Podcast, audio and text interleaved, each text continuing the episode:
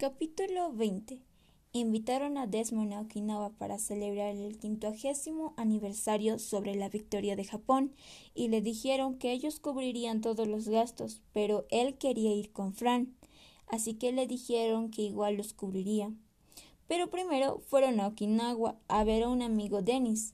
Lo visitaron y vinieron a Okinawa, así que asignaron al capitán Brian Hunter así que con él fueron al monumento Erling Fly, pero el ferry que debería haberlos llevado no se encontraba, así que fueron en un helicóptero. Él, él tenía unos audífonos para dar las instrucciones. Eso les gustó. Luego lo llevó al Museo de la Batalla de Okinawa, con tres recuerdos coleccionados por Dave. Brian, cuando presentó a Desmond y David, estaba muy emocionado, ya que él siempre contaba sus historias y cuando Michelle invitó a un anciano y el señor Rice y luego a su hija, que tenía el cabello largo, Desmond se lo trenzó.